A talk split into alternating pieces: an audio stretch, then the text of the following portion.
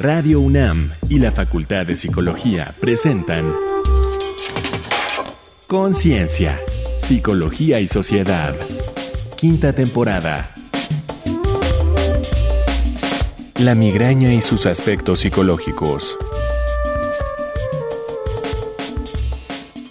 Bienvenidos, bienvenidas a una nueva emisión de Conciencia, Psicología y Sociedad. Estamos en Radio UNAM, en este espacio que es una colaboración entre la Facultad de Psicología y esta radiodifusora universitaria. Yo soy Berenice Camacho y como cada ocasión tengo la oportunidad de compartir con alguna de las integrantes desde la Facultad de Psicología que también colaboran en la conducción de este espacio. Hoy presento a la doctora Mariana Gutiérrez Lara, que está aquí, en realidad a distancia, pero muy cerca también en los retos que compartimos en este este espacio y en esta pues posibilidad de compartir precisamente con todos ustedes las reflexiones que se vierten aquí en Conciencia, Psicología y Sociedad. Doctora Mariana Gutiérrez Lara, ¿cómo estás? Bienvenida. Muchas gracias, Veré. Muy contenta de estar de una vez contigo y pues esperando que el tema que hoy nos ocupa sea de interés para quienes nos están escuchando. Sin duda será de esa manera, es lo que esperamos. Hoy vamos a hablar de la migraña y sus aspectos psicológicos. Así es que acompáñenos en esta emisión, donde también les recordamos que se pueden acercar al podcast de Radio UNAM para escuchar, volver a estas reflexiones, a otros temas que están ahí en ese repositorio sonoro, radiopodcast.unam.mx. Con esta invitación, pues iniciamos nuestra emisión de hoy. ¿Quién no conoce a una persona que padece ataques de migraña? Es la tercera enfermedad más frecuente del mundo y la sexta más incapacitante. 90% de los pacientes no pueden trabajar o funcionar normalmente durante sus ataques, que suelen durar entre 4 y 72 horas. Pese a su alta prevalencia y elevados costos laborales y de salud, la inversión en su investigación sigue siendo muy baja. La migraña no es un simple dolor de cabeza es una cefalea con episodios recurrentes de intensidad leve a severa, pulsátil y típicamente en un lado de la cabeza. Suele acompañarse de náusea, vómito, fonofobia, que es la intolerancia a sonidos fuertes, o fotofobia, aversión a luces brillantes. A menudo, al no hallar alivio, quienes la sufren pierden la esperanza tras intentar tanto medicina tradicional como prácticas alternativas, tales como acupuntura, aromaterapia o meditación, creyendo que su dolor es físico y nada tiene que ver con pensamientos y emociones, rechazan ver a un psicólogo. El tratamiento cognitivo-conductual ha demostrado eficacia al modificar los hábitos hacia un estilo de vida más saludable. También las intervenciones psicofisiológicas como la relajación, la retroalimentación biológica y el neurofeedback han resultado altamente efectivas y profilácticas. La migraña es más común en las mujeres. Sus causas varían en cada persona, pero hay disparadores comunes que suelen provocar sus episodios, como son cambios en el clima o la presión barométrica, fluctuaciones hormonales o de temperatura, problemas de sueño, horarios de alimentación irregulares, deshidratación y el esfuerzo físico. La mayoría de las personas con migraña no son diagnosticadas y no reciben tratamiento. Aunque a uno de cada cuatro le ayudaría un tratamiento preventivo, solo lo reciben uno de cada ocho y solo 4% de quienes buscan atención médica consultan a especialistas en dolores de cabeza. ¿Sabías que grandes personalidades del arte, en la música, la escritura y la ciencia han padecido de migrañas? ¿Existirá una relación entre su obra y su enfermedad? Para responder estas y otras cuestiones nos acompaña Moisés Eduardo Rodríguez Olvera, maestro en psicología con residencia en neuropsicología clínica por la Facultad de Psicología de la UNAM, donde es profesor del sistema de universidad abierta. En su práctica como psicólogo, integra la evaluación psicofisiológica y la intervención neuropsicológica de las alteraciones del neurodesarrollo, la disminución cognitiva y las lesiones cerebrales en niños y adultos. Es coautor de Sistema Nervioso Autónomo, su integración en el encéfalo capítulo del libro Sistema Nervioso Autónomo, compilado por la doctora Dolores Rodríguez Ortiz. Bienvenido, maestro. Muchas gracias a todos. Muchas gracias, bienvenido maestro Moisés Eduardo Rodríguez Olvera. Iniciamos con esta conversación. Bueno, la pregunta obligada inicial, ¿qué se siente padecer migraña y qué la distingue de otros dolores de cabeza? La migraña es distinta de otros dolores de cabeza porque es una enfermedad en sí misma. Otros dolores de cabeza pueden ser resultado de golpes, accidentes, enfermedades, desde cuestiones muy sencillas como puede ser un resfriado hasta enfermedades severas como tumores, por ejemplo. Pero la migraña es un dolor de cabeza que no se justifica por un daño o una enfermedad comprobable del que tengamos evidencia en nuestro sistema nervioso central. ¿Cómo es la migraña? Bueno, pues eso depende de cada paciente, porque cada paciente expresa sus síntomas de manera distinta.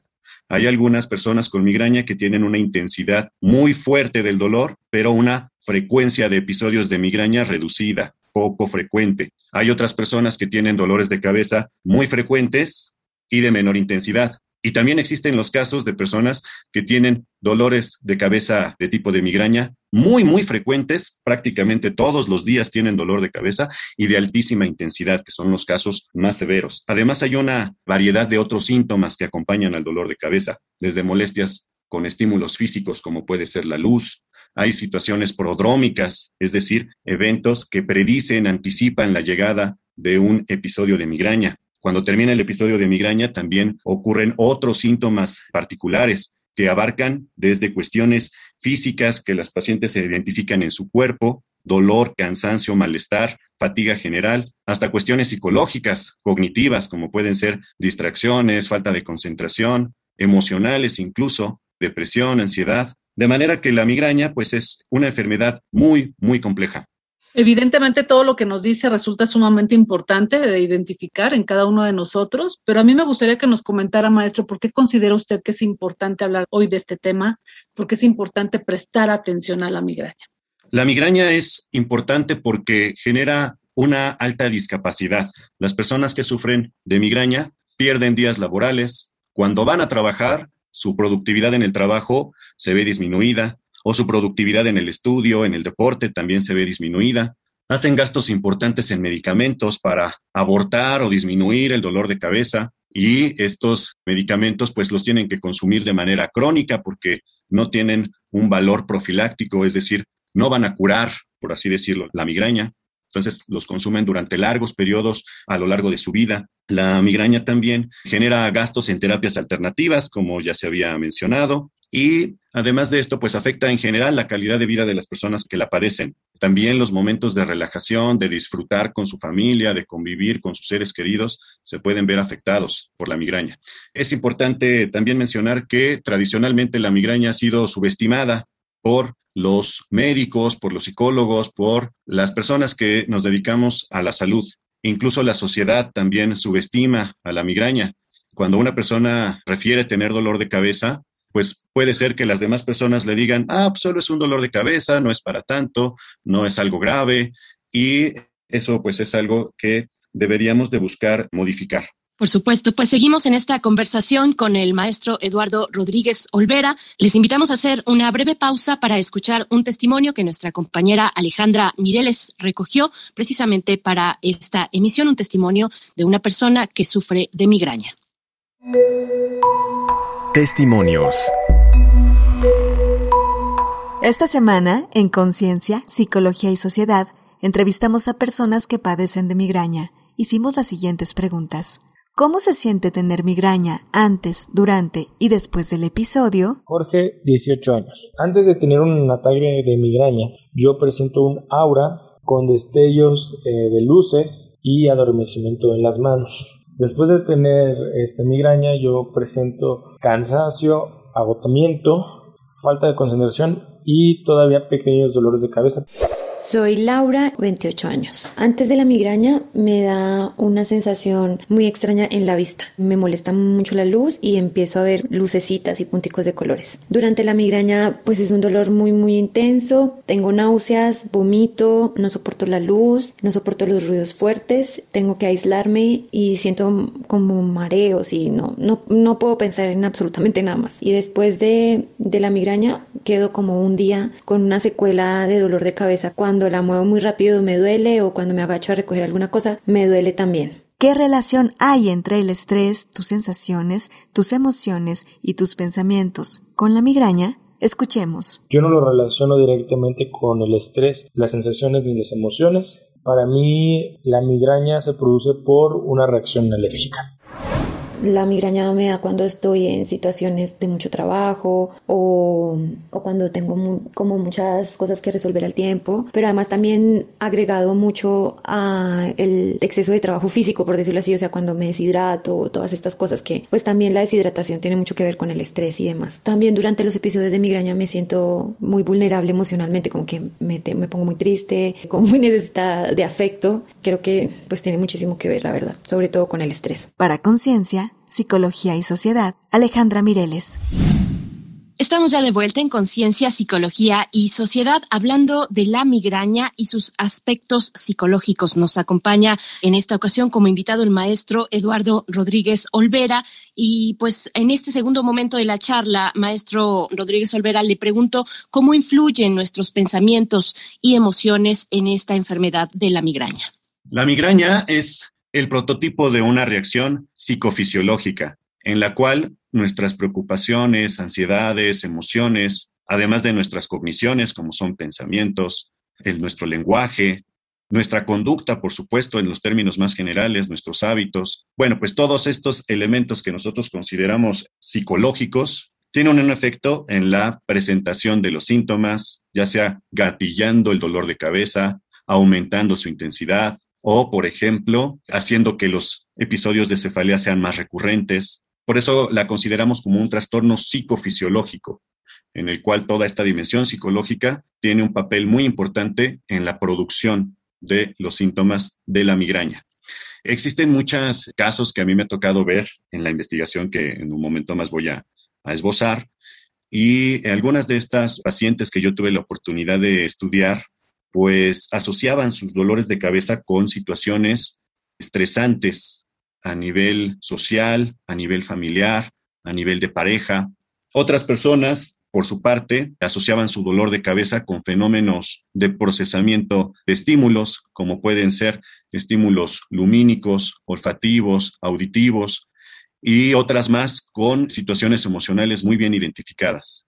Por supuesto. Mariana, adelante, por favor, doctora.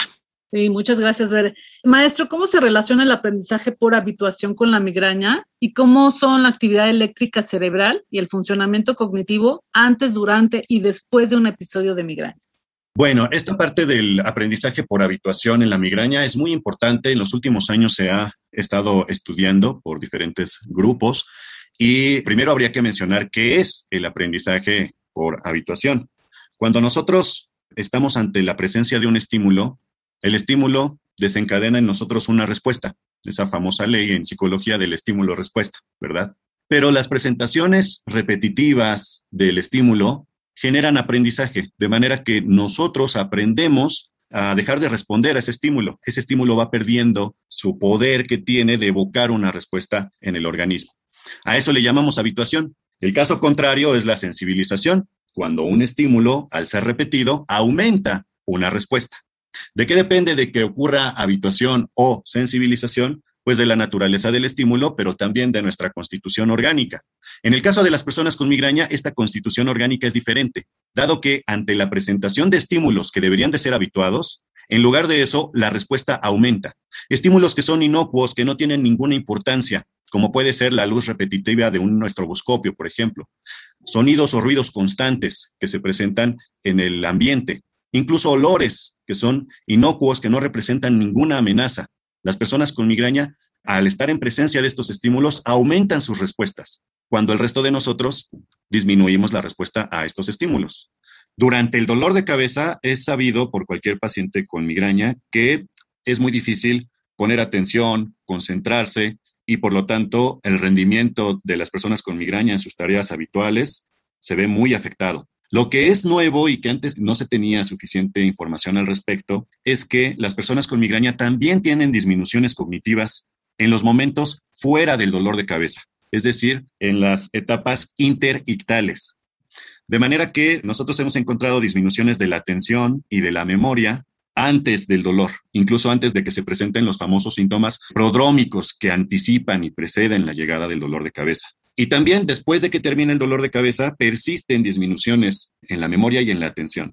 Y la hipótesis que tenemos nosotros es que el déficit de habituación, del que hace un momento habíamos mencionado, esta dificultad de habituarse que tienen las personas con migraña, debe ser el elemento que explica estas disminuciones de atención y memoria cuando no hay dolor de cabeza en las personas con migraña. Bien, pues maestro Eduardo Rodríguez Olvera, continuamos con usted en esta conversación, esta enfermedad, la migraña y sus aspectos psicológicos. Bueno, una enfermedad tan compleja, pero al mismo tiempo desestimada socialmente. Vamos a hacer una pausa, les invitamos a hacer una pausa para escuchar algunos datos complementarios a nuestro tema de hoy. Esto es A Pie de Página.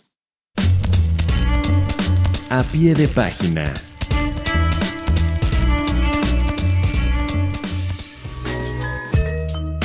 Felipe Arturo Vega Boada, neurólogo de la UNAM, ubica la prevalencia de migraña en México alrededor del 16% o casi 20 millones de personas. La Migraine Research Foundation reporta que la migraña afecta a casi 40 millones de estadounidenses y a mil millones de personas en todo el mundo.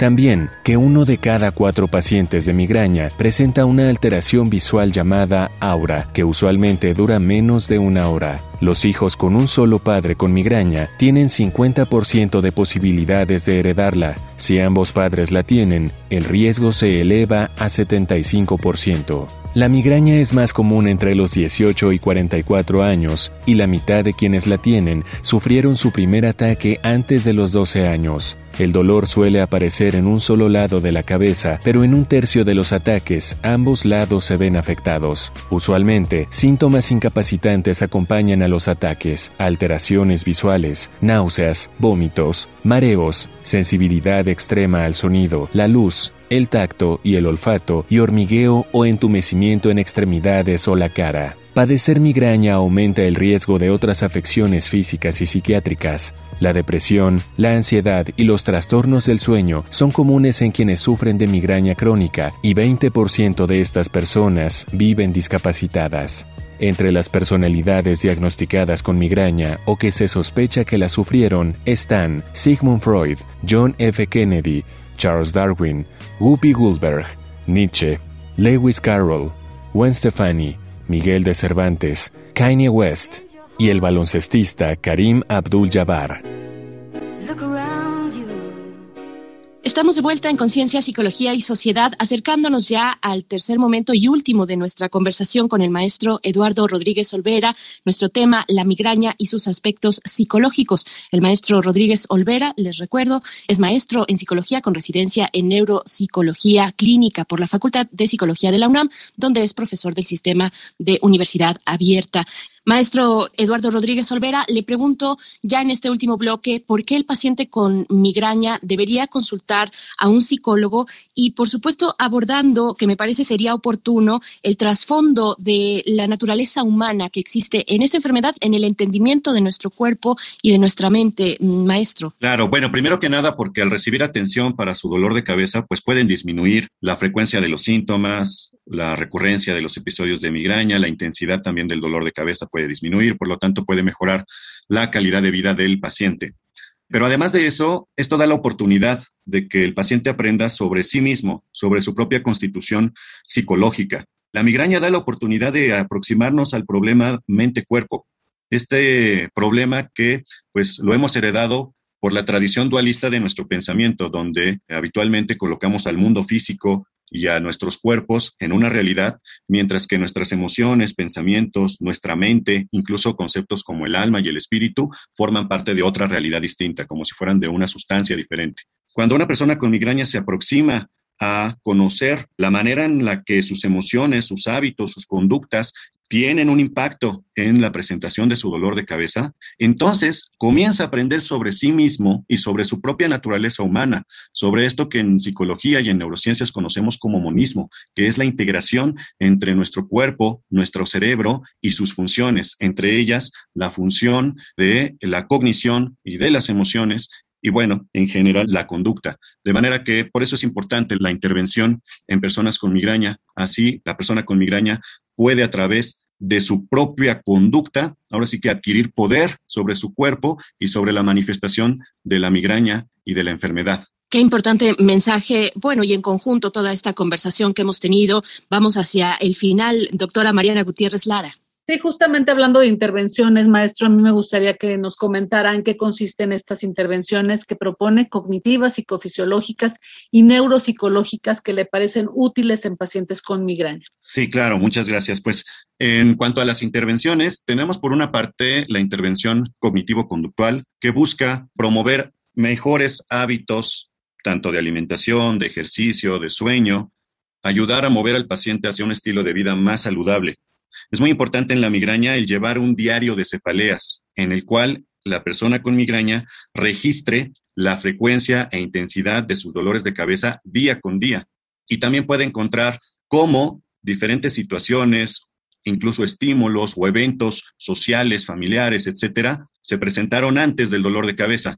También registrar qué fue lo que hizo el paciente con dolor de cabeza, cómo lo resolvió, si tomó medicamentos, si ese día meditó, si ese día hizo relajación. Y este diario de dolor de cabeza es fundamental en cualquier paciente con cefalea. La práctica de la relajación también es muy importante. Esta relajación puede ser asistida con retroalimentación biológica. A esto le llamamos una intervención psicofisiológica porque le permite al paciente con migraña conocer la manera en la que sus estados emocionales aumentan o disminuyen un síntoma físico. Y finalmente tenemos los estudios neurofisiológicos con registro del electroencefalograma, el registro de la actividad eléctrica cerebral, que nosotros hemos encontrado distintos ritmos de actividad cerebral se relacionan ya sea con, por ejemplo, el ritmo alfa, se relaciona con dificultades de atención en las personas con migraña, mientras que en eh, los ritmos lentos, teta y delta, se relacionan con la ansiedad que puede estar asociada a las cefaleas.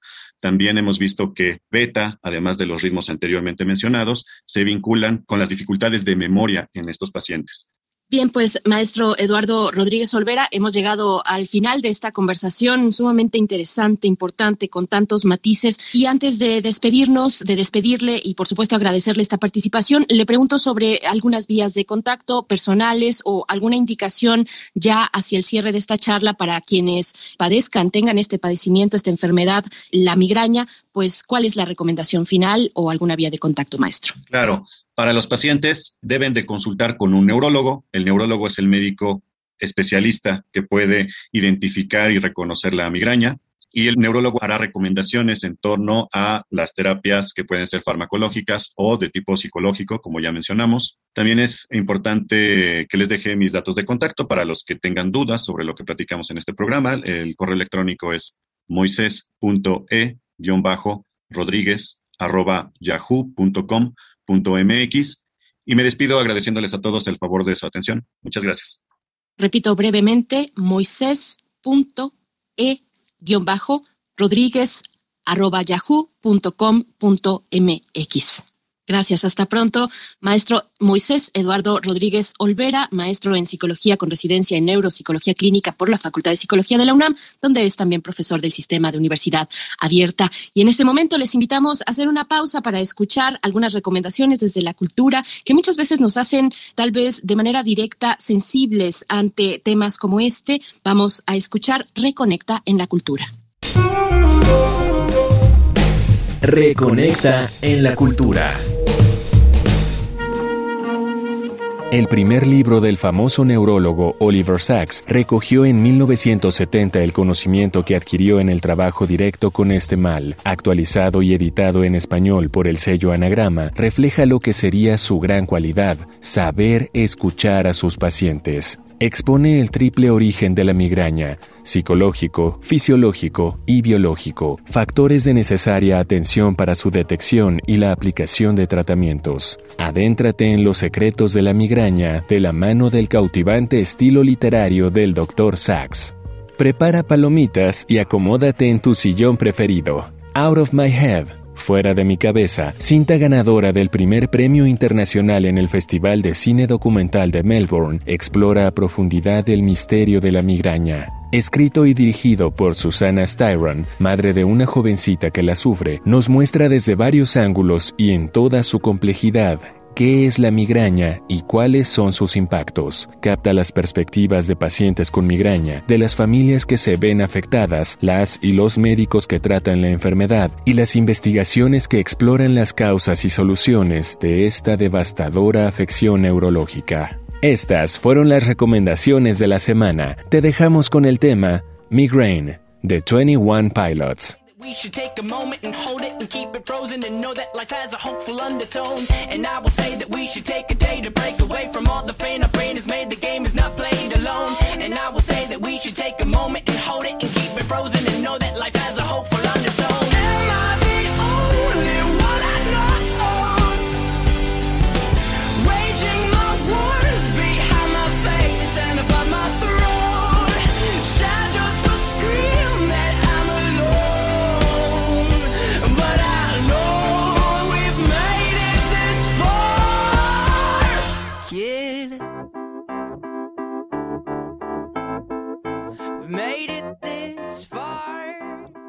Estamos de vuelta ya para despedirnos, pero no sin antes escuchar pues tus comentarios finales, doctora Mariana Gutiérrez Lara. Te escuchamos. Gracias, Bere. Fíjate que en esta ocasión se trata de un proceso, de un dolor que yo he padecido durante un tiempo importante, pero que también creo que el tener apoyo psicológico y médico a tiempo ha permitido que estos dolores de cabeza migrañosos no sean tan fuertes.